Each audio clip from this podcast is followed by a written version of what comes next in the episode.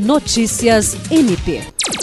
O Ministério Público do Estado do Acre, por meio da Promotoria do Controle Externo da Atividade Policial, emitiu a Recomendação Ministerial Conjunta número 001/2023, PE-CEAP, a respeito das práticas de reconhecimento pessoal e fotográfico em procedimentos criminais assinada pelos promotores de justiça Maria Fátima Ribeiro Teixeira e Marcos Antônio Galina, a recomendação destaca a necessidade de seguir estritamente as formalidades legais no processo de reconhecimento fotográfico e pessoal.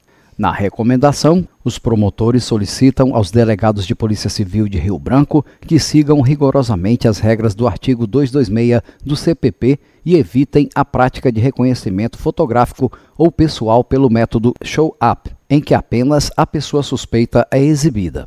Além disso, é recomendado que os reconhecimentos sejam gravados em áudio e vídeo e encaminhados ao juízo criminal como anexo ao procedimento a fim de garantir a validade da prova.